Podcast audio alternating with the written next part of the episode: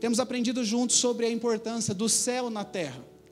Temos falado muito sobre o propósito de Deus para o homem. Temos falado muito por que que Deus decidiu a primeira coisa que ele faz no livro de Gênesis foi construir ou, ou plantar um jardim e colocar o homem. Nós falamos disso nas últimas semanas. Que a ideia daquele jardim, o propósito do jardim era um só. Deus criou um jardim, colocou o homem no jardim, porque jardim muda qualquer ambiente. Se existe um ambiente de morte, se existe um ambiente seco, se existe um ambiente feio, você coloca um jardim naquele lugar, aquilo ali traz vida, traz paz, traz propósito para o lugar. E essa, esse é o nosso chamado nesses dias. Cuidar do jardim que Deus nos deu. Quantos aqui tem um jardim? O Senhor te deu um jardim, a sua casa, o seu casamento, o seu trabalho, tudo que você é envolvido, tudo que você tem feito, tudo que você tem atuado, gastado o seu tempo, seja espiritual ou não, são jardins que Deus te deu. E, e, e algumas coisas nós falamos, para aqueles que não estavam, falamos na semana passada, de que às vezes a nossa expectativa era apenas ir para o céu, era apenas servir a Deus na igreja, ficar um tempo na igreja, e a hora que nós morrermos, nós iríamos de uma vez por todas e por toda a eternidade para o céu. E talvez eu frustrei alguns, porque nós aprendemos que, de acordo com a palavra de Deus, o céu não é o nosso lugar permanente. Nós, seres humanos, não fomos criados para morar no céu eternamente. Por mais que um dia iremos sim para o céu, aqueles que morrerem irão para o céu, mas o céu não foi um lugar preparado para nós. Mas a nossa esperança, ela não está na vida após a morte, no caso do céu, mas a nossa esperança está na vida após a vida após a morte. E a vida após o céu é uma vida tão extraordinária é uma vida que volta para todo aquele jardim, é uma vida que volta por, por toda, para todo aquele propósito que Deus estabeleceu uma vez para o ser humano na terra. E essa tem sido, e essa é a esperança dos cristãos, essa é a esperança da igreja. E a nossa esperança é essa, de que um dia aqueles que morrerem com Cristo ressuscitarão primeiro, e receberão um novo corpo, corpo, e receberão uma nova vida, e receberão uma nova oportunidade de viver com o Senhor nessa terra, de viver a realidade do céu na terra. E falamos muito sobre isso, né, que esse jardim que Deus plantou lá no começo era apenas Deus dizendo: "Eu quero habitar no meio de vocês". E nós somos de Gênesis Apocalipse, dizendo, através do tabernáculo, através do templo, através de Jesus, o Deus Emanuel, Deus conosco, que é Deus sempre falando: eu que quero habitar no meio de vocês. E nós estamos aqui, não, eu quero ir para o céu, porque o dia que eu for para o céu vai acabar os problemas. E Deus está gritando: eu quero habitar no meio de vocês, eu quero trazer o meu céu, a minha realidade para a terra, para a sua terra. E nós muitas vezes temos essa mentalidade escapista, de querer fugir, de não aguentar pressão, de não querer ser pressionado, não querer é, ser confrontado, não querer tomar alguma responsabilidade, alguma atitude. E por essa mentalidade, que é a mentalidade do Adão que caiu, que fugiu da presença de Deus, nós sempre temos desculpas para tudo. Nós sempre temos desculpa para não ir, para não estar, para não fazer. É o nosso tempo, é a nossa opinião, é o nosso jeito, é o que acho. E sempre somos assim, mas essa é uma mentalidade caída que o Senhor tem restaurado nesses dias, amém? O Senhor tem levantado homens e mulheres que não fogem de pressão, que não fogem da sua responsabilidade que não fogem do seu chamado, que não fogem do seu propósito. O Senhor tem levantado pessoas nesses dias que sabem que o Senhor tem um compromisso com elas. Mas essa mentalidade é uma mentalidade que a religião, que é uma criação humana, religião não foi Deus que criou. E essa religião que está aí fora, que às vezes está impregnada dentro de nós, é uma religião que apresentou uma esperança falsa. E essa é uma esperança falsa dada pela religião de que um dia tudo isso aqui vai acabar. Que Deus vai destruir todas essas coisas materiais. Que um dia que todas essas coisas que a gente vê hoje aí fora, tudo isso não presta. De que o mundo é do diabo, de que o dinheiro é do diabo, de que o nosso corpo é do diabo, de que a vida, uma vida boa, uma, vida próspera, uma vida confortável, não é de Deus, não, é de gente carnal, porque gente espiritual não liga para essas coisas. Não sei se você já ouviu essa, mentira, mas é uma mentira. E por esse mau entendimento, nós nunca falamos na igreja sobre alguns assuntos como nutrição, sustentabilidade. Alguém já foi numa pregação? Hoje nós vamos falar sobre sustentabilidade. Quero saber do mundo, eu quero saber das coisas só espirituais. Mas ser cristão é, é ser ser humano também. E nós precisamos falar sobre, sobre alguns assuntos. Ah, se nós falarmos sobre dinheiro, nós já temos uma, uma tecla de, de proteção. Alguém vai querer meu dinheiro, alguém vai me roubar e o pastor vai ficar mais rico e estão roubando meu dinheiro. Se falar sobre qualquer outra coisa, não tem nada de espiritual nisso, porque nós travamos com tudo isso. E alguns acham e vivem como se tudo isso que tem aqui na terra, a gente não tem que cuidar de nada, a gente não tem que cuidar da nossa família, a gente não tem que cuidar das coisas dessa terra, porque afinal Deus vai destruir todas as coisas, céus e terras passarão e tudo mais. E nós vamos ser seres espiritualmente evoluídos, e lá, na, e lá naquele tempo vai estar tudo bem. Mas essa não é a verdade. Mentira para você. E a grande promessa, querido, eu quero te dizer algo, eu começo essa mensagem de hoje, que o nosso Deus não é um Deus de destruição. O nosso Deus, a promessa de Deus é de restauração. Muitas vezes a gente acha que a solução para os nossos problemas é Deus vir e destruir todos os nossos inimigos. É Deus vir e destruir todas as coisas. A gente acha que Deus destrói tudo, Ele vai destruir tudo. Inclusive o nosso corpo, afinal de contas a gente vai morar no céu, então para que, que eu vou ter o meu corpo no céu? Mas nós temos aprendido aqui, somos privilegiados de que o nosso Deus ele é bom de restauração. Eu quero te dizer, se você está vendo alguma área quebrada aí na sua vida, se você está vendo corações quebrados, se você tem alguma situação aí tão terrível, você fala, não tem jeito, isso aqui está desmoronando. É, é, essa, hoje eu postei algo sobre a ideologia. Essa semana aconteceu um negócio do lado do Burger King e, e, tantas coisas que a gente vai vendo com política, com tantas coisas. A gente fala esse mundo aí vai só é só desgraça. E como eu falei semana retrasada, a gente acha que a desgraça vai atrair Jesus e a gente fala Puxa vida, teve uma tragédia. O Lázaro lá, o estuprador, o bandido foi preso. Será que ele vai ressuscitar no terceiro dia? Será que alguma coisa? Será que vai aparecer um outro doido? Era uma piada, irmãos. Obrigado. Será que vai aparecer outro maluco? Será que vai acontecer outra tragédia? Aí quando a gente vê uma notícia ruim, a gente fala: Jesus vai voltar. O mundo está de mal a pior. Jesus vai voltar. Quantas vezes você já foi surpreendido por algo, uma notícia ruim? Tsunami, terremoto, o vulcão, não sei aonde. Você fala: Ih, Jesus está voltando. Mas nós sabemos que notícia ruim não, não traz o céu na terra. Deus não é movido por notícias ruins da terra. Quando os discípulos foram questionar Jesus, falaram: Jesus, quando virá o fim? E Jesus falou assim: Olha, virá guerra, rumores de guerra, terremotos, pais contra filhos, filhos contra pais, falsos profetas, já tem todas essas coisas. Mas Jesus falou assim: Mas esse ainda não é o fim. E os discípulos: Quando é o fim, Senhor? Quando o evangelho do reino for pregado a todas as nações, então virá o fim. Então eu estou pronto para voltar. Ou seja, o que atrai o, atrai o reino de Deus para a terra não é notícia ruim que a gente vê no Datena. O que atrai a atmosfera, o reino de Deus para a terra, é quando nós falamos do evangelho do reino de Deus. Quando nós falamos das coisas, das coisas do céu. É quando nós damos ênfase para as coisas espirituais e também nós estamos conectados com aquilo que Deus quer fazer com essa terra. E o nosso objetivo com esse tipo de mensagem meio apocalíptica não é que você apenas seja respondido nas suas curiosidades.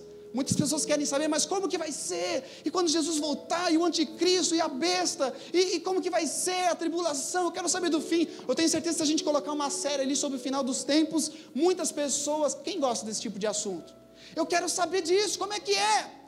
E eu gosto muito de ensinar sobre isso, eu gosto muito de ler sobre isso. Sabe, mas o nosso objetivo não é apenas responder às suas curiosidades sobre o final dos tempos, mas é ajudar você e a despertar você para a sua própria responsabilidade como um cristão nesses dias. O nosso objetivo de falar de coisas eternas, ou seja, quanto mais nós falamos sobre o fim, isso precisa começar a afetar o seu hoje, o seu agora.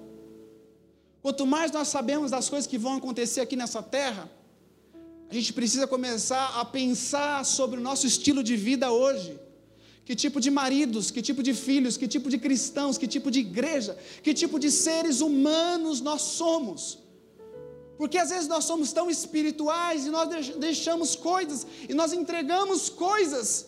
Você vai ver no final dessa mensagem, nós damos tanta ênfase no inimigo, no diabo, nas coisas, e a gente entrega todo esse controle, essa autoridade para ele.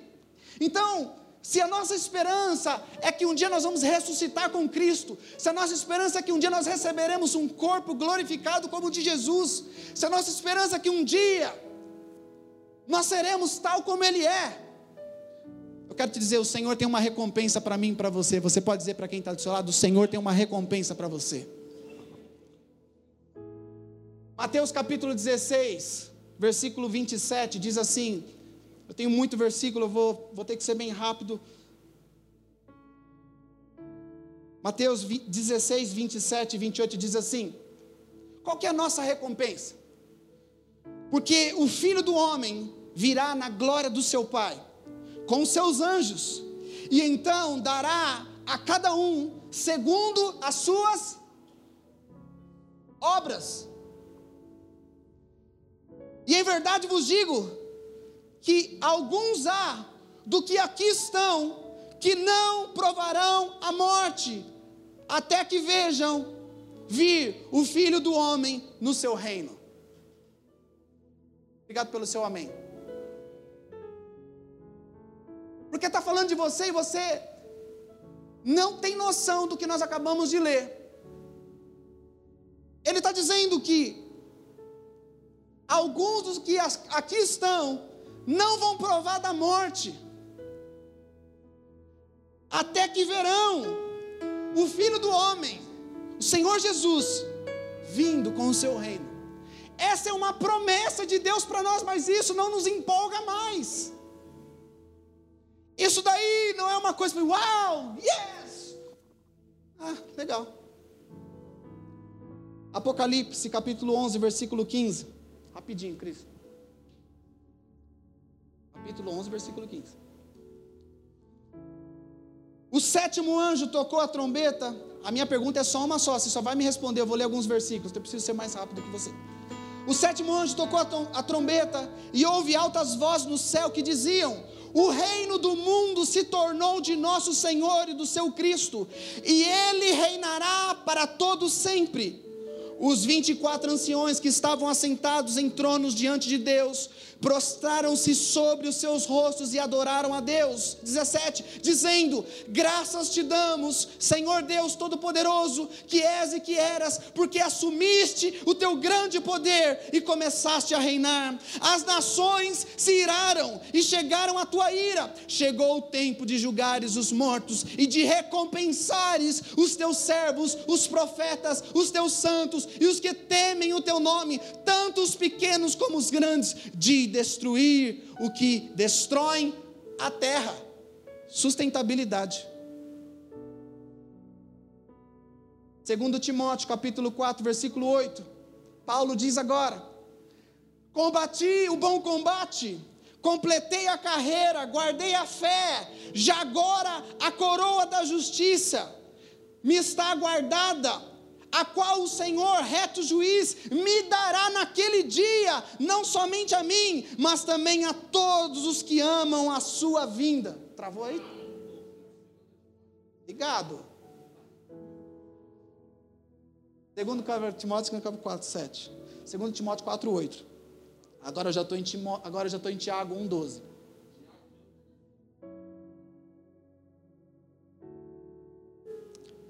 Bem-aventurado o homem que suporta com perseverança a provação. Tem alguém passando por provação nesses dias? Bem-aventurado o homem que suporta a provação, porque depois de ser aprovado, receberá a coroa da vida que o Senhor prometeu aos que o amam. Irmãos, isso é promessa de Deus para mim e para você. E qual que é a recompensa então que nós vamos ter nesses quatro versículos que eu li? Um reino, uma coroa, um reinado, um rei. Essa precisa ser a chave da sua recompensa e a chave da tua esperança. nos dias de tribulação, nos dias de provação, nos dias que você está desanimadão, você tem que saber que o Senhor vai te recompensar com uma coroa, e coroa fala do que? De um reino, que Ele está vindo com um reino.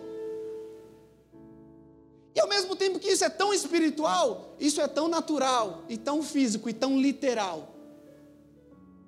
Então Deus prometeu uma recompensa. Qual que é a recompensa? O, o reino. Então, Jesus, ele pregava o evangelho do reino dos céus. E por mais de cem vezes no Novo Testamento, Jesus falava: Eis que é chegado a vós o reino dos céus, para que vocês entrem no reino dos céus. O reino dos céus está dentro de vocês, o reino dos céus, o reino dos céus. Mais de cem vezes Jesus está falando, o reino dos céus, o reino dos céus. Mas depois de dois mil anos, nós aqui em 2021, nós não sabemos nada sobre o reino dos céus. E Jesus falou a vida inteira dele, o reino dos céus, o reino dos céus. E nós não encontramos mais falar sobre isso. Isso não arde mais o nosso coração.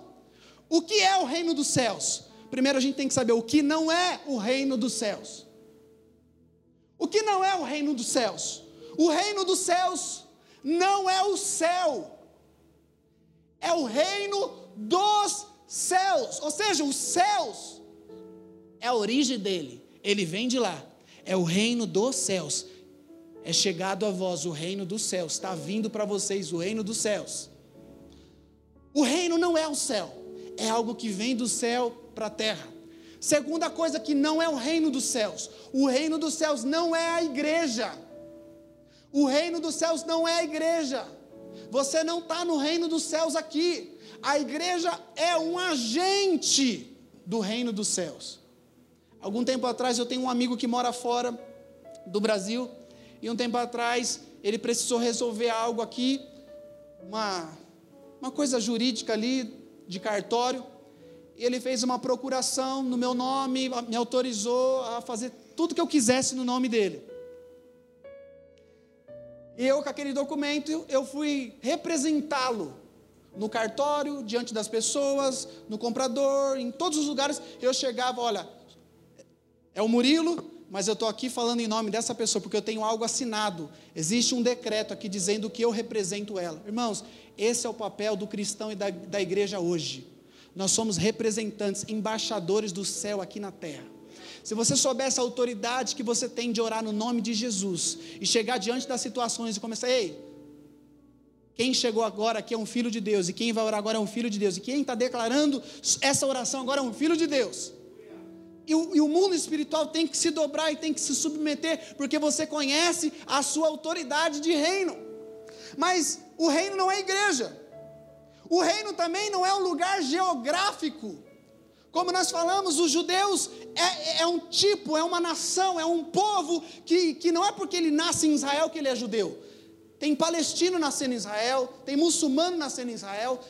Judeu é um tipo de gente, é uma paternidade, é um tipo de gente que vem de uma mesma linhagem, que tem o mesmo pai em comum. Ou seja, nós, como igreja hoje, nós somos filhos de Deus, amém?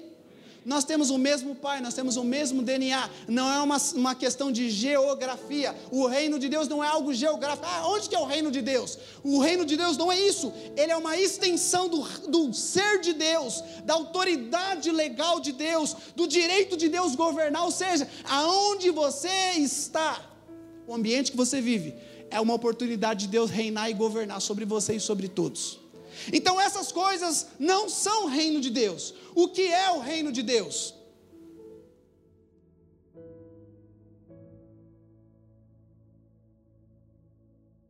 O reino de Deus é o governo soberano de um rei, Deus, sobre um território, a terra, impactando todos os lugares com a sua vontade, com o seu propósito multiplicando um tipo de gente com um DNA celestial que expressa uma cultura, uma natureza e o estilo de vida do próprio rei.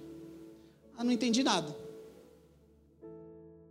Foi por isso que Jesus, na oração do Pai Nosso, ele disse: Venha a nós o teu reino e seja feita a sua vontade, não a minha. Ali Jesus estava ensinando a orar. Deus, eu quero que o Senhor reine sobre mim. Eu quero que a sua vontade sobressaia a minha vontade. Eu quero que o Senhor governe e exerça a sua autoridade sobre mim. Sabe, essa cultura, esses valores, é, é essa atmosfera, essa influência. E a gente precisa saber aqui que Deus, Ele não quer uma religião para nós. Nós precisamos saber que Deus, Ele não quer um grupo de pessoas que se reúne aqui uma vez por semana. Às vezes a gente se sente com aquela vontade ou aquele sentimento de obrigação cumprida. Já fui no meu culto da semana, eu já levei a minha oferta, eu já adorei a Deus, e já está bom, já fiz o meu papel de cristão. E Deus não quer isso uma vez por semana. Deus ele não quer melhorar a nossa vida. Deus ele não quer acabar com os nossos problemas. O que, que Deus quer? Deus ele sonha com uma comunidade santa, separada, exclusiva dele. Deus sonha com seres humanos restaurados, completos, destemidos, divinos, cheios de autoridade, que possam expressar o reino dele aqui na terra. Essa é a vontade de Deus, e quando você entende que a vontade de Deus é além de apenas melhorar a sua vida, que Ele, como Rei, como Senhor, Ele tem a própria vontade dEle, que é exercer o domínio dEle, a vontade dEle sobre todos. E esse é o reino de Deus, e nós precisamos conhecer então a vontade de Deus para nós. Tá bom, estou entendendo. Deus quer um reino, tá? Mas como é o reino? A gente vai fazer o quê? Vamos esperar, vamos esperar Jesus voltar e ele vai reinar. Não está claro que tipo de reino. Como nós vamos corresponder a essa vontade de Deus? Você percebe que, que não somos nós que, que estamos no centro da, da roda da vida. Não somos nós que estamos ali no controle. Ah, eu acho que é assim, não, acredito nisso, porque eu aprendi. Não somos nós que mandamos nisso. A história é dele. O propósito é dele. Então, o que, que Deus deseja? Qual que é o chamado dele para a minha vida? Muitos hoje estão perdidos. Qual que é o meu chamado? Eu, eu, eu, quero descobrir o meu chamado. Alguém descobriu já o seu chamado? Alguém? Ninguém? Qual é o meu chamado? Então vamos, vamos tentar aprender junto? Se é chamado, alguém está chamando, certo? Ok? Se é um chamado é porque tem alguém chamando. Ô, oh, fulano, alguém está te chamando para algo. A primeira vez que Deus aparece lá na nossa história de duas semanas atrás, qual é o som quando Deus desce na terra? Qual é o som quando Deus desce na terra? Deus desceu na terra algumas vezes. E nós vamos falar sobre isso hoje. Primeira vez que Deus desceu na terra, ou pelo menos esse registro não foi a primeira, porque sabemos que ele visitava a terra toda a viração do dia, mas certa vez que Deus desceu na terra, ele encontrou e, ele, e a presença de Deus não encontrou o lugar dela. Ele chegou e falou assim: Adão, Adão, aonde que você está? Ou seja, Deus estava chamando Adão, para quê? Adão, você está fora da sua posição. Eu desci e não te encontrei. Essa foi uma vez que a presença de Deus não encontrou. Então, Deus, eu estou tentando construir essa ideia de que Deus deseja um povo. Repita comigo: Deus deseja um povo. Você acredita que Deus deseja um povo? Irmãos, é, é da vontade de Deus. Passaram tantos homens, como Noé, como Abraão, Isaac, tantos homens de Deus. Deus era sempre: eu quero um povo. E o que é um povo? É um tipo de gente. E ali esse tipo de povo, que tipo é? Era um reino. E um reino consiste de pessoas com um DNA, como nós falamos, com uma identidade, com uma autoridade. Então, Êxodo capítulo 19 é o nosso texto dessa noite. O resto era só introdução. Para chegarmos aqui. Que tipo de reino, que tipo de povo? Qual que é o chamado de Deus para o homem? O que, que ele sempre sonhou quando ele olha para mim, para você? O que, que ele espera? Que o seu chamado é para ser missionário, o seu chamado é para ser músico, seu chamado é para ser pastor, seu chamado é para dançar. Será que esse é o chamado de Deus para o ser humano? Foi esse o, o desejo do coração dele? Alguém quer aprender isso junto comigo hoje? Êxodo capítulo 19, versículo 3 ao 6. Esse texto fala da vez que Deus desceu mais uma vez para encontrar o homem na terra. Depois que Deus tinha tirado o homem do Egito, da escravidão, Deus desceu na terra.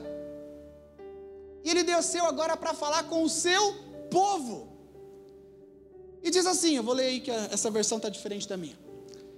Então subiu Moisés a Deus, e do monte o Senhor o chamou, olha o chamado aí, dizendo: Assim falarás à casa de Jacó, e anunciarás aos filhos de Israel, ao povo de Deus: Vós tendes visto o que fiz aos egípcios, como vos levei sobre as asas de águias, e vos trouxe a mim. Agora, pois, se atentamente ouvirdes a minha voz e guardardes o meu pacto, a minha aliança, então sereis, vocês serão a minha possessão peculiar, a minha propriedade, dentre todos os povos, porque minha é toda a terra. Ele está dizendo assim: por mais que toda a terra é minha, se vocês guardarem a minha aliança, vocês serão um povo exclusivo meu. A minha propriedade, minha. Tem, por mais, ele está dizendo, por mais que toda a terra é minha, vocês vão ser meu povo particular. Sabe, Deus desceu na terra e falou isso. Eu estou atrás de alguém que eu possa adotar para ser o meu povo para ser a minha comunidade, para ser a minha família, para ser os meus representantes na terra. Capítulo 20, Êxodo 20, versículo 18. Mesmo ambiente, mesmo cenário, só vou adiantar alguns versículos. E aí Deus então vem. Versículo 18. Ora, todo o povo presenciava os trovões, os relâmpagos, e o sonido da buzina, e o monte fumegar, e o povo vendo isso, estremeceu e se pôs de longe. Tipo assim, esse foi o jeitinho que Deus desceu na terra. O monte fumegou, as trombetas soaram, trovões, relâmpagos, e aquele barulho todo ali. Né? Tipo assim, desculpa, eu só sei chegar desse jeito. E ele chegou desse jeito, mas o povo estremeceu, ficou com medo e se colocou diante. Ou seja, Deus está falando assim: eu vou fazer de vocês o meu povo, e eu estou vindo para encontrar vocês. Tá bom, vem aí. A hora que ele chegou, o povo falou assim: próximo versículo. E disseram a Moisés: pega isso. E disseram a Moisés: Moisés, fala-nos tu mesmo. Fala você e nós ouviremos, mas não fala Deus conosco, para que não, para que não. Moisés, a gente viu a presença de Deus, a gente sabe que Deus tem um chamado, a gente sabe que Deus tem uma obra, a gente sabe que Deus quer fazer algo, mas nós estamos com medo disso. Nós não queremos tanto compromisso com, com as coisas de Deus, nós não queremos tanto assim. Fala você, Moisés. Fala você, Moisés, com Deus, e aí você depois conta para a gente. Tem alguém me entendendo? Então, o plano de Deus. Volta para o capítulo 19, versículo 6.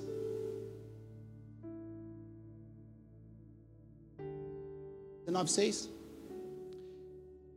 E vocês, eu não gosto dessa versão não, sereis, formulava-vos oleis, e vós sereis para mim um reino sacerdotal. Eu prefiro essa versão aqui da NVI, NVI que diz assim: Vocês serão para mim um reino de sacerdotes e uma nação santa. Deus ele estava estabelecendo o chamado dele para todo o seu povo. Presta atenção, por favor, olha para cá.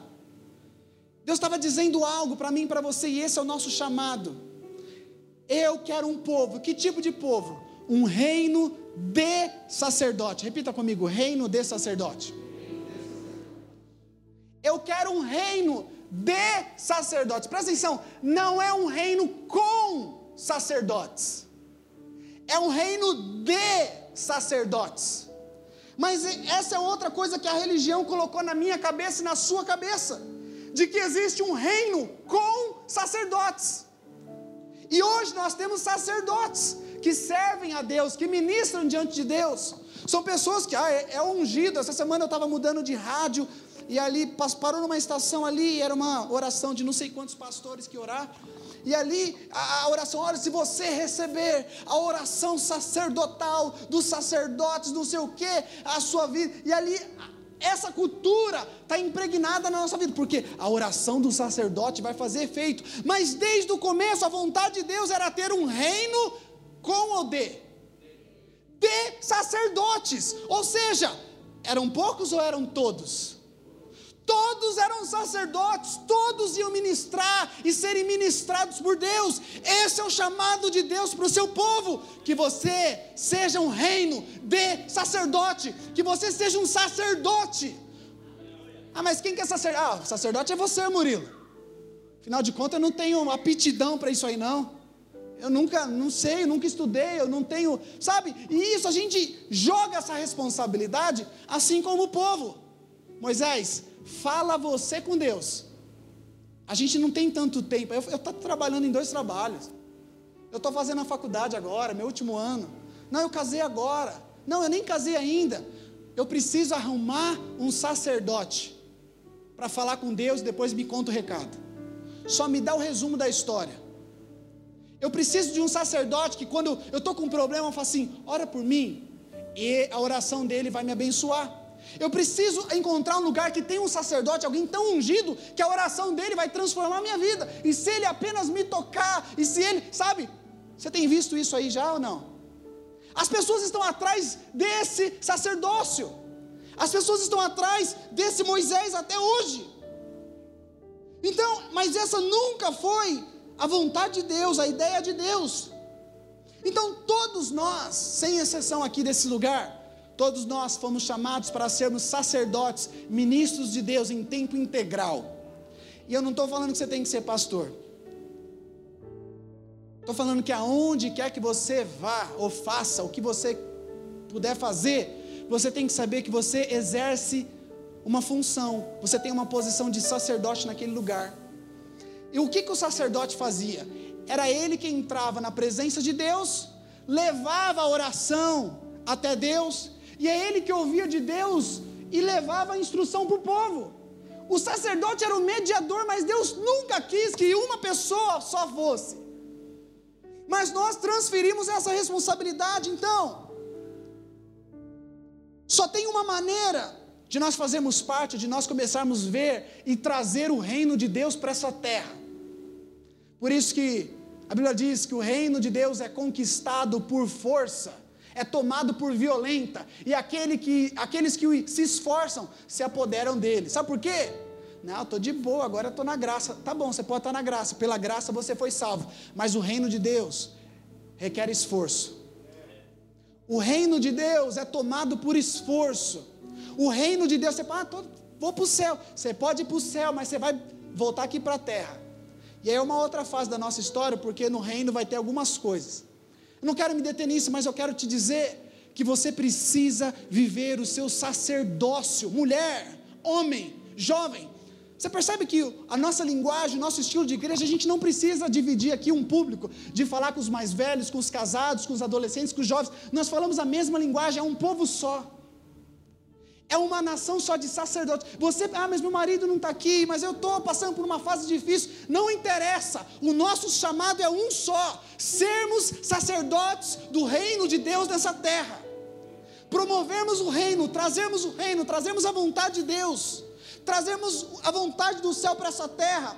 Então, quando Deus desceu ali, o povo ficou de longe. Fala, Moisés. E desde aquele dia, surgiu essa ideia que nós precisamos de um mediador, que a oração do pastor é mais poderosa, que o pastor tem mais autoridade. Isso é mentira. Jesus falou: Eu dei a vocês autoridade para pisar em serpentes e escorpiões. Eu dei a vocês, igreja, autoridade. Se vocês beberem alguma coisa envenenada, não vai fazer dano nenhum. Se você for picado por um mosquito, ou contrair qualquer vírus, ainda que a morte te alcance, esse não vai ser o seu fim. Se qualquer coisa, se pisarem, machucarem, baterem, qualquer coisa que acontecer com você, a nossa recompensa, ela vai além dessa terra. Só que a gente é tão preso nessas coisas, que a gente não entende. E, e a partir daquele momento, quando o povo empurrou Moisés, falou: Moisés, é você, nós não temos nada a ver com isso. E talvez esse tipo de mensagem não tenha tanto ibope assim, ou não agrade o coração de tantas pessoas. Porque afinal de contas, é cômodo você ter um Moisés que intercede por você. É cômodo você ter alguém ali que ora e explica tudinho da Bíblia para você, você não precisa ler a Bíblia. É cômodo você chegar num lugar e receber oração. É cômodo, mas eu quero dizer, essa não é a vontade de Deus para você. E a partir desse momento, foi institu instituída o sacerdócio para uma tribo. Quem sabe qual tribo que foi os sacerdotes? A tribo de Levi, os levitas. Hã? Os levitas. Em número 18. Abre aí, Cris. Números 18, 20. Números 18, 20.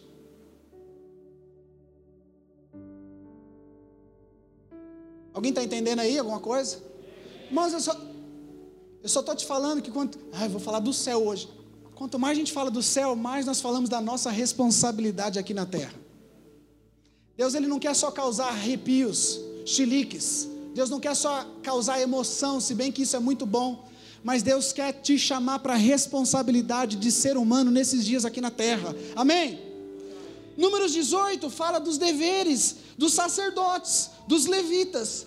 E Deus diz para Arão: vocês vão ser a única tribo que vão entrar na minha presença, vão ministrar diante de mim. Vocês vão ser a única tribo que vão ter acesso à minha presença. Já que o povo não quer, tá bom, eu vou eleger. Eu queria um reino, mas tá bom, que seja a tribo de Levi. E a tribo de Levi diz então: Chegaremos aqui. Deus falou assim: tá bom, a tribo de Levi vai ministrar diante de mim. Todas as outras, outras tribos, quantas tribos tinha em Israel? Quantas? Doze. Haviam doze tribos. E Deus começa a dizer: olha, quando vocês chegarem na terra prometida, cada tribo vai ter uma parte da terra. Cada tribo vai ter uma herança, cada tribo vai ter uma porção de terra, um território. Essa aqui é o território dos, dos filhos de Judá, essa aqui é o território do, dos filhos de Benjamim, essa aqui é o território dos outros filhos de, de, de Jacó, de Israel. E aí, ele fala para os que vão servir a Deus. Disse também o Senhor a Arão: Na sua terra, herança nenhuma terás, e no meio deles, nenhuma porção terás todo mundo ia ter terra. Todo mundo ia reinar ali, eles estavam conquistando, saindo do Egito, passando pelo deserto, rumo à terra prometida. Nós vamos arrebentar, nós vamos estourar lá.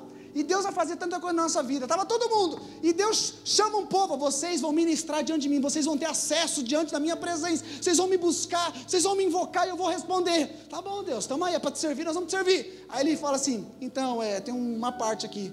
Vocês não vão ter herança nenhuma na terra. Nenhuma, Deus, nenhuma, nenhuma porção, nenhuma porção. Isso está no coração de muita gente hoje. Porque nós vivemos num mundo tão competitivo que as pessoas querem levar vantagem em tudo. As pessoas querem sempre ganhar, sempre estar na frente, sempre, sempre. E quando olha isso, fala assim: nossa, será que compensa estar na igreja todo esse tempo? Será que compensa o que eu fiz aqui, o que eu já fiz, o que eu já. Será que compensa servir a Deus? Será que eu estou perdendo meu tempo? Ouça isso, talvez você achou ou passou na sua cabeça que você estava perdendo seu tempo servindo ao Senhor, mas ouça isso. Quando o Senhor falou, vocês não vão ter porção na terra, Ele diz: Porque eu sou a tua porção e a tua herança. Eu sou a porção de vocês. Vocês não vão ter nada nessa terra, mas eu vou ser de vocês e vocês serão o meu povo. Vocês podem não ter a vida que vocês sonharam aqui, mas eu sou de vocês. Eu sou o que vocês precisam. Eu sou o maior patrimônio que vocês podem juntar nessa terra. Por isso que Jesus disse: Não junteis tesouros na terra, onde a traça e a ferrugem corroem, mas ajuntei tesouros no céu. Irmãos, você consegue se satisfazer sabendo que Deus é a sua porção? Mas não vai ter nada assim da vitória, da... e se não tiver nada disso, você está satisfeito com Deus e realizado, sabendo que Deus é tudo que você precisa. Que o Senhor gere esse coração em mim e você nesses dias. Essa é a herança do sacerdócio do Senhor. Então o sacerdócio fala do que? De um povo que tem acesso. Era só o sacerdote que chegava diante de Deus. Era só o sacerdote que Deus vinha, eu preciso falar algo para vocês. Eu preciso contar um segredo que vai acontecer. Eu preciso revelar algo para você. Era com o sacerdote que Deus falava e continua sendo com o sacerdote que Deus quer falar. É sacerdote que traz a realidade do céu para a terra até hoje. Aí talvez você está aí, é, mas está falando aí da velha aliança, né? Estamos na graça. A gente pode abrir em Apocalipse, capítulo 5, versículo 7. Apocalipse 5, versículo 7 em diante diz assim. Então é, é mais graça que Apocalipse, está bem adiantado, né? Diz assim: E ele se aproximou, vou ler aqui, tá? E recebeu o livro da mão direita daquele que estava sentado no trono. Ao recebê-lo, os quatro seres viventes e os vinte e quatro anciões prostraram-se diante do cordeiro. Cada um deles tinha uma harpa e taças de ouro cheias de incenso, que são as orações dos santos, e eles cantavam um cântico novo. E eles diziam: Tu és digno de receber o livro e de abrir os selos, pois foste morto e com teu sangue compraste para Deus homens de toda tribo, língua, povo e nação. 10. E tu os contist, con, constituíste o que? Reino Nossa, totalmente diferente. E para o nosso Deus o fizeste ou constituíste reino e sacerdotes, e eles reinarão no céu. Reinarão aonde? E tu constituíste reino e sacerdote para o nosso Deus, e eles reinarão sobre a terra. Irmãos, está falando de você, que você foi chamado para reinar, para ser um sacerdote e reinar sobre a terra. Irmãos, isso aqui precisa encher o teu coração de propósito. Que essa vida aqui é passageira, que tudo que acontece aqui, que eu não vou corresponder às suas expectativas, que as pessoas vão te frustrar, as pessoas vão talvez te enganar, as pessoas vão mentir, mas quem prometeu isso daqui é fiel para cumprir. Ele diz que você vai reinar. Ele diz que ele diz que te constituiu reino e sacerdote. Isso precisa o quê? Sabe por que você está em silêncio? Porque isso aqui começa a te responsabilizar. Que igreja não é só vir aqui escutar uma palavra, escutar uma música e ir embora e eu estou nem aí. Igreja é assumir uma posição de reino e de sacerdote. Ser cristão, ser filho de Deus, e essa é, é a mensagem que nós vamos pregar aqui nesse lugar. Você precisa assumir o reino de Deus. Você precisa manifestar o reino de Deus e assumir o seu papel, o seu chamado único de ser um sacerdote de, do Deus Altíssimo. Ah, mas o que, que eu vou fazer? Eu queria só seja isso. Então, quando Deus fala conosco, por que, que o povo falou para Moisés? Moisés, fala você com Deus, para quê? Para que nós não, nós não, você lembra? Êxodo 20, diz assim: Moisés, fala você com Deus, porque a gente não quer morrer, não. Fala você, porque a gente não quer morrer. Por quê? Porque quando Deus fala com nós, alguém quer ouvir a voz de Deus? Quando Deus fala com você, só te resta uma coisa: morrer. Nós temos visto aí fora uma geração que tem parado de ouvir a voz de Deus, que não quer mais morrer. E antigamente, por que, que o apóstolo Paulo disse: para mim morrer é lucro, e o viver é Cristo? Porque quem tem consciência de sacerdócio e reino, não interessa o que acontece nessa terra, nesse tempo presente, porque as tribulações do tempo presente não se comparam com a glória que há de ser revelada. Porque a nossa tribulação é leve e momentânea, mas está produzindo em nós um eterno peso de glória.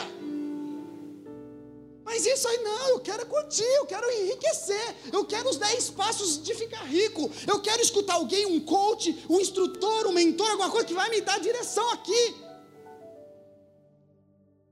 Eu quero um mediador, eu quero um facilitador. Irmãos, Deus continua buscando um povo, reino e sacerdote. Você está aqui hoje, ouvir a voz de Deus custa abrir mão da nossa própria vontade ouvir a voz de Deus custa abrir mão dos seus próprios direitos de revidar, de falar mal de volta. Essa semana eu tive a oportunidade de revidar. Na verdade, não sei se foi revidar a palavra, mas uma pessoa veio em mim e falou assim: Olha, tal pessoa falou mal de você. E era meu amigo, mas falou muito mal de você. Eu fiquei chateado ali na hora. Aí ele falou assim: Eu tenho áudio, você quer ouvir?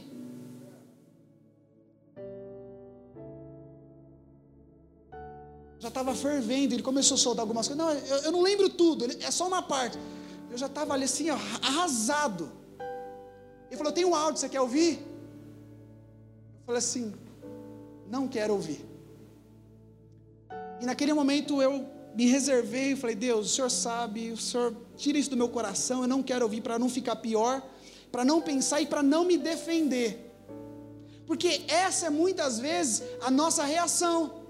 Essa é muitas vezes o que nós fazemos. Nós queremos revidar. Onde já se viu? É, a gente quer se defender. Mas sabe, nós precisamos voltar a andar como gente morta. Porque o avivamento que Deus vai trazer para essa cidade, para a igreja dele, você percebe que a igreja, no geral, ela tem passado por um tempo difícil.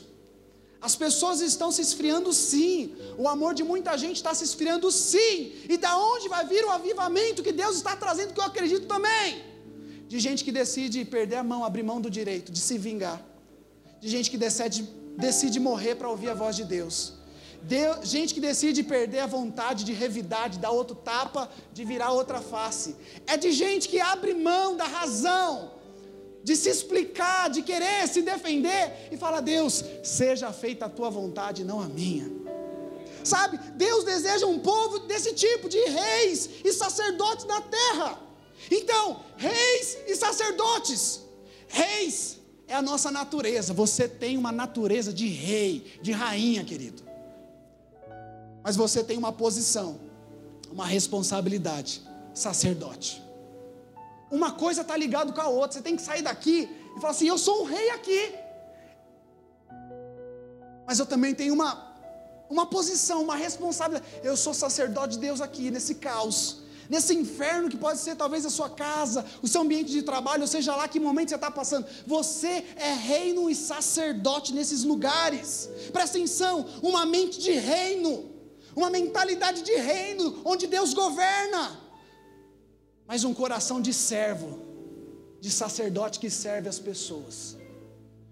Sabe, se fosse só reino, você é o rei, sou o reizão então. Deus é tão bom que Ele dividiu. Vocês são reino e sacerdote. Vocês têm uma mentalidade de governo, mas vocês também têm um coração de servo. Era o sacerdote que servia. É uma mentalidade que tem autoridade, mas é um coração humilde que serve as pessoas, que serve a Deus, que serve o mundo, que serve a igreja. Então, o segredo do poder para reinar nessa terra por que nessa terra? Você é mais rápido que você. Romanos, não precisa abrir. Romanos 7,17. Pois, se pela transgressão de um só homem a morte reinou por meio dele, muito mais os, os, que receberam a transbordante provisão da graça e o dom da justiça, pois estes reinarão em vida, por intermédio de um só homem, a saber, Jesus Cristo. O texto está dizendo: quem recebeu o presente da graça de Deus? Alguém? Alguém recebeu a graça de Deus, o presente? Ele está falando assim: esses ganharam o direito de reinar não depois da morte, de reinar em vida, de começar a reinar aqui na vida, nessa terra, nesses dias, situação que vier, você reina. Essa era a mentalidade que Adão tinha antes do pecado, essa era a mentalidade, mentalidade que Jesus tinha. Por que, que a criação obedecia a Adão? Por que, que a criação obedecia a Jesus? Mar, aquieta-te. Tempestade, menos, menos, vai, menos, baixa a bola. Não tem peixe Peixe, vem para esse lado aqui, joga a rede aqui. Peixe. Água, você é mole, mas agora eu quero andar sobre você. Jesus tinha esse coração, e onde tem esse coração, os céus e terra se encontram. Onde tem alguém reinando e sendo sacerdote, as coisas se alinham. Não foi só Jesus. A Bíblia fala de muitos homens durante a história que tinham esse coração de rei e de sacerdote. Posso falar de muitos. Um outro é Josué, que ele estava numa batalha e no meio daquela guerra ele viu -se que se o dia terminasse, se o sol se pusesse, eles iam perder a guerra. E aí ele faz o seguinte: Sol, para aí que nós vamos guerrear essa guerra. E o sol para, está na Bíblia. Sabe o que é isso? É a criação obedecendo o comando do céu. E a Bíblia fala que o céu parou, o sol parou, e eles venceram aquela guerra. A Bíblia fala de tantos homens, Eliseu, um machado, eles estavam ali, a Bíblia fala que o machado afundou, madeira, ferro, afundou. E daqui a pouco ele ora, ele vai, e o machado flutua na água. A Bíblia fala que Eliseu, depois de morto, foi jogado num túmulo. E as pessoas daquele cemitério que eram jogadas perto do, do cadáver dele ressuscitavam. Irmãos, está escrito na sua Bíblia isso. Sabe o que é isso? É a autoridade do céu e na terra. Sabe o que é isso? É o sacerdócio que não para. Essa é a vontade de Deus para mim e para você. Isso é reinar em vida. Por isso que em 1 Pedro, põe aí 1 Pedro 2, 9. Já estou acabando. 1 Pedro 2, 9.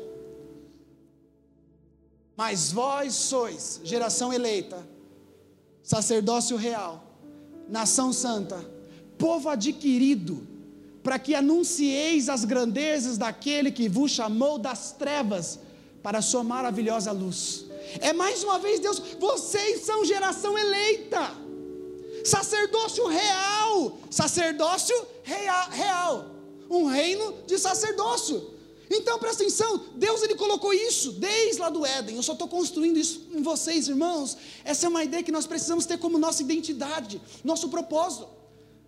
Deus colocou o homem lá, Deus colocou Adão, cultive esse jardim, cultive, eu estou falando isso faz três, quatro semanas, cultive o jardim que Deus te deu, proteja o jardim que Deus te deu, cultive, cultive, cultive. A gente sabe que o pecado afetou toda a criação. A gente sabe que por causa da desobediência do homem, a criação inteira ficou bagunçada, e é isso que a gente vê. Mas a Bíblia garante que se pela desobediência do homem a criação se corrompeu, a Bíblia fala também que pela obediência do homem também, a saber, o primeiro Jesus, toda a criação será restaurada e redimida. Nesse tempo, Deus está salvando o homem. Fomos salvos, amém? Mas está chegando um tempo onde o reino de Deus vai se manifestar, que Deus vai redimir a terra e a criação. Os animais, o planeta Terra vai ser redimido quando o reino de Jesus se manifestar. Existe um reino se manifestando, mas vai vir um reino de Deus, Jesus, o próprio Jesus na terra se manifestando. Então o que, é isso? É céu na terra, é o reino de Deus entre os homens. Então a gente precisa saber que essa é a vontade de Deus. Nós não podemos dar mais lugar para o diabo. Nós não podemos dar mais coisas para Ele, falar que é dele, que, que, que a culpa é dele, que nem podemos ter medo de falar dele. E último texto para acabar, Ezequiel 28. Talvez eu vou chocar algumas pessoas, porque durante muito tempo da minha, na minha caminhada na igreja, da minha caminhada na, com o Senhor, eu já ensinei, eu já preguei, eu já ouvi Ezequiel 28, 11. Que a ênfase desse texto era o diabo.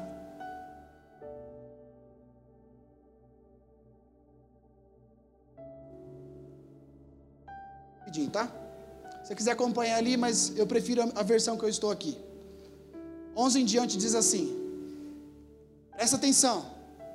Ezequiel diz: Veio a mim a palavra do Senhor dizendo: Filho do homem, levanta uma lamentação sobre o rei de Tiro e diz-lhe: Assim diz o Senhor Deus: Tu eras o selo da medida, cheio de sabedoria. Ali está falando o quê?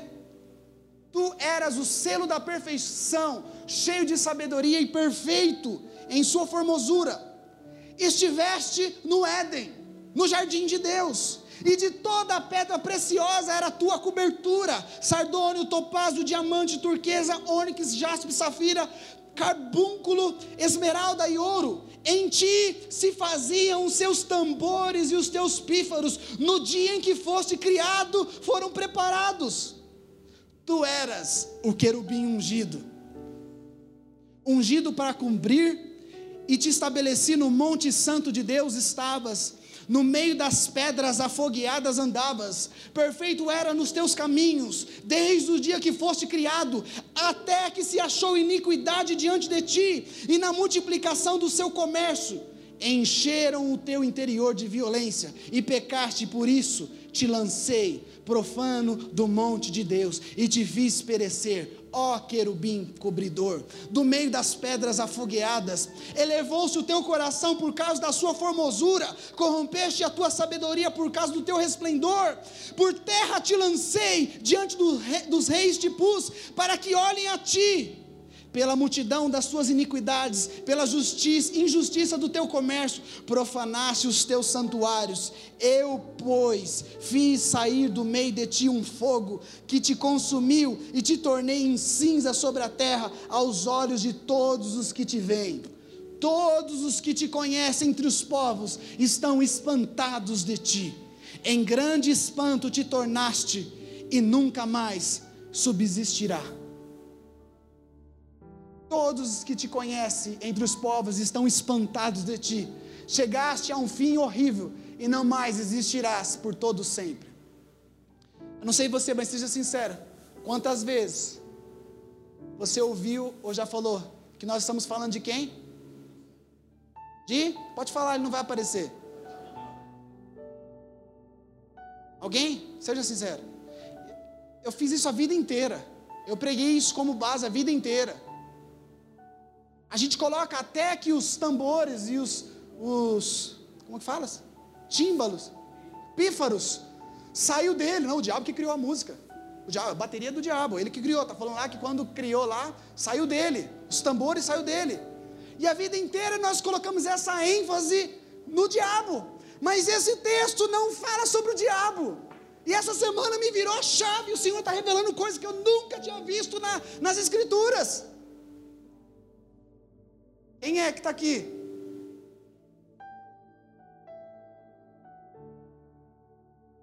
Não, mas é o diabo, está falando, você se corrompeu, você, por causa do seu comércio, o diabo tinha lojinha. Por causa do seu comércio, achou iniquidade no seu coração.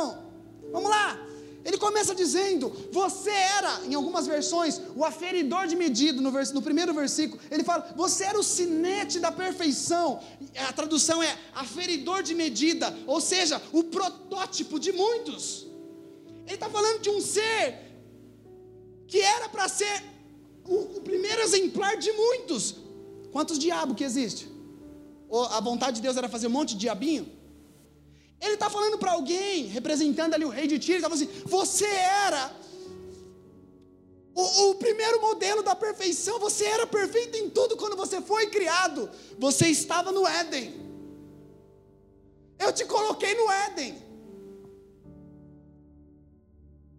Você era perfeito porque você era a minha imagem, a minha semelhança. Você estava no Éden, foi colocado por Deus. E aí começa a falar, tem alguns, algumas versões que não falam dos tambores, outras sim, mas você percebe como a música, ela foi criada e ela faz parte do, do, do, DNA do homem, como que a música mexe conosco, como a música nos atrai. Deixa eu te falar, esse texto está falando do Adão, do homem perfeito que foi criado por Deus. Esse texto está falando do que Deus criou ali. Ah, mas o que, que tem a ver? Ele fala: Tu eras querubim. Agora te peguei. O que significa querubim? Protetor. Aquele que guarda. Qual foi o propósito que Deus deu para o Adão lá no Éden? Cultive e guarde. Quando o Adão foi expulso do jardim, o que, que Deus colocou para guardar o jardim? um querubim com espada. Aqui está falando que a missão que o homem tinha, é uma revelação, você recebe se você quiser. Eu quero entender assim, é, mas está falando assim das pedras. Você era revestido do, do diamante, você era revestido de topázio, diamante, turquesa. É, deixa eu te dizer algo. Êxodo 39 diz que essas mesmas pedras eram as pedras do, do colete do sacerdote o sacerdote ministrava diante de Deus com essas mesmas pedras aí. Que por tantas vezes eu achei que era ele. E aqui, embora eu não possa afirmar, é só revelação pessoal minha, minha. Eu não acredito que Adão era um cara pelado no deserto. Desculpa. Mas a Bíblia fala que eles estavam nus. É, a Bíblia fala que eles estavam nus. Mas eu acredito que a Bíblia diz que toda vestimenta fala de um tipo de posição. As vestes na Bíblia fala de uma posição que nós temos. Ou seja, ele poderia estar fisicamente nu, mas ele tinha uma armadura, um revestimento, umas vestes que eram as vestes de sacerdote, que aonde ele chegava ali no leão, em qualquer animal, qualquer coisa da natureza, a natureza estava em perfeita harmonia. Presta atenção. Por que, que eu estou te falando tudo isso? Porque tudo isso o Senhor Jesus veio para essa terra para nos devolver de volta. Devolver de volta é boa. Para nos devolver, para te dar, para que você exercesse essa mesma autoridade.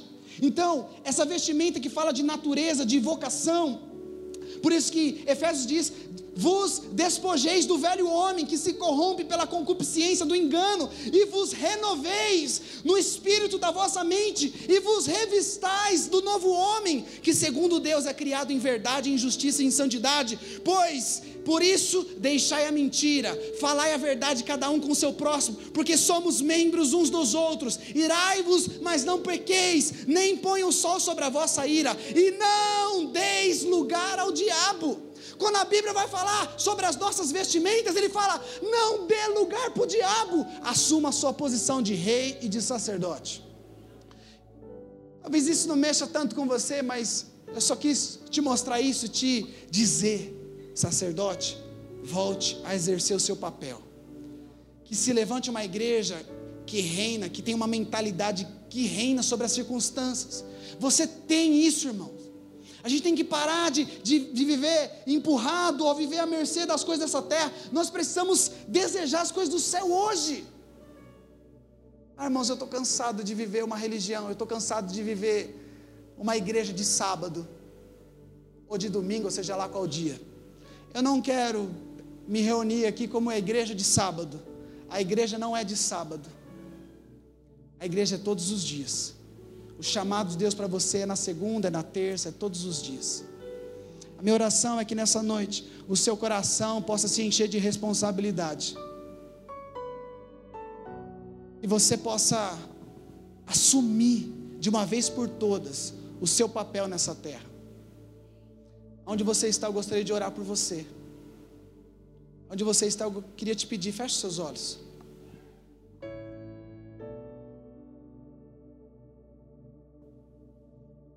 aonde você está. Eu queria que realmente você olhasse para a tua vida e tentasse enxergar reino e sacerdócio. Eu gostaria que você olhasse para a tua vida e tentasse enxergar se você tem tido um coração, se você tem estado ministrando diante de Deus ou vivido a sua vida de uma maneira contrária, porque quando Adão pecou, a Bíblia diz: e eles perceberam que estavam nus, porque naquele dia ele deixou a posição de sacerdote, de rei. Talvez você tenha vivido anos, dias, meses dentro da igreja ou fora da igreja, mas você não tem vestido as vestes que o Senhor tem para você. Você não tem aceito a sua posição e tem preferido mediador. Talvez a sua esposa tenha sido seu motivo de buscar a Deus. Talvez é ela que te empurra, vamos para a igreja. Ou talvez é o seu marido tem, tem dito para você: Ei, você tem que buscar Deus. Ei, nós temos que ir. não sei, mas eu quero te dizer que existe uma voz muito mais forte que essa, que é o Espírito Santo que habita em você. Ele precisa ser o motivo do seu desejo por mais de Deus. Eu oro nessa noite em nome de Jesus, Espírito Santo de Deus. Aqui existem pessoas de diferentes estilos de vida. Aqui tem pessoas que já tiveram tantas experiências contigo.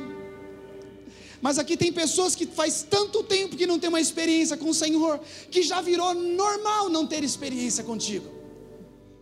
Aqui tem gente que ouvia a tua voz e tem gente que nunca ouviu a sua voz. Aqui tem gente que nem quer ouvir a sua voz. Mas, Senhor, não tem como nós estarmos diante de Ti e o Senhor não falar conosco. E essa noite o Senhor está falando com a sua igreja. E a tua voz diz: Eu quero habitar no meio de vocês. Eu quero habitar onde você habita. Eu quero me manifestar onde você está. Eu quero agir através de você. Nessa noite o Senhor quer colocar no meu coração e no seu um desejo pela volta de Jesus, pelo reino de Jesus. Nessa noite Ele quer mostrar para você, para você tirar essa lente de aumento dos seus problemas, das suas coisas da terra, da, das suas coisas que tem te perseguido, tem te desanimado, e Ele quer que você minimize essas coisas e comece a olhar com os olhos da fé a coroa que está te aguardando, aquilo que o Senhor tem reservado para aqueles que o amam. Eu quero te dizer que, como nós lemos aqui, Ele é fiel para te recompensar, Ele é fiel para te retribuir. Ele é fiel para guardar você no dia mal, Ele é fiel para te, te guardar de, de todos os ataques. Eu quero te dizer, você que está aqui nessa noite, que talvez não está passando um tempo fácil, um tempo difícil, talvez um tempo de sequidão, um tempo de perguntas, de questionamentos. Eu quero te dizer que o propósito de Deus para a sua vida não mudou. Ele procura reis e sacerdotes. Se você recebe essa palavra no seu coração, essa é uma boa oportunidade de você falar com Deus, de você não dar um passo para trás como aquele povo deu, dizendo: Fala Moisés, você com Deus, mas eu quero é viver. Eu, eu acho que a minha vida está boa, do jeito que está, eu vou tocar a minha vida. Só nos resta morrer, entregar o controle, morrer, entregar o controle da nossa vida nas mãos dele. É claro que ele tem vida e vida em abundância. A partir do momento que você fala, Deus, eu prefiro morrer do que viver sem a tua vida em mim. Eu prefiro qualquer, não me faça subir nesse lugar. Tanto é que quando eles foram herdar aquela terra, eles mesmos disseram, Moisés disse: Deus, não me faça subir se a sua presença, se a tua vida, se a tua glória não estiver comigo. Espírito Santo de Deus, essa é uma hora que a tua igreja, que os teus filhos, o teu povo, fala contigo. Eu quero te convidar, querido, você que está no seu lugar, você pode falar algo para Deus. Você pode romper essa meditação que talvez você está meditando, pensando em tantas coisas. Você pode dar uma resposta à sua oração diante de Deus nessa hora. Fala, Deus, me dá um coração de rei, me dá um coração de servo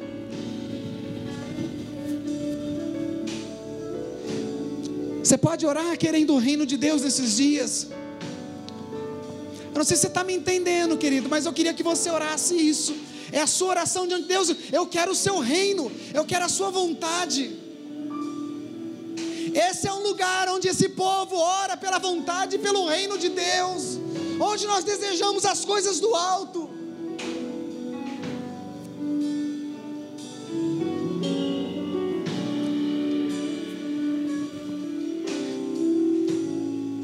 Você pode abrir mão dos seus direitos nessa hora. isso, vamos lá, meu irmão.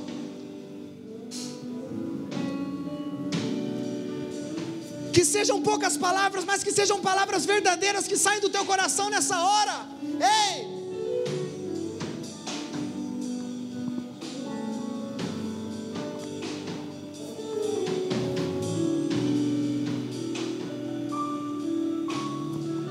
Senhor está te chamando para uma responsabilidade na terra nesses dias. Eis-nos aqui, Senhor.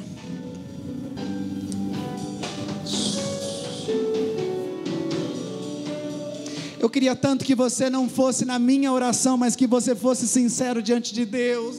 Eu estou fazendo de tudo para não guiar a sua oração e não ser o seu mediador.